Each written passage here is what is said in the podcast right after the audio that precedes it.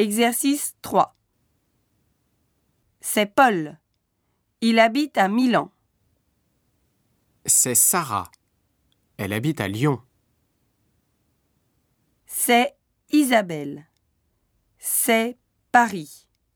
C'est très bon.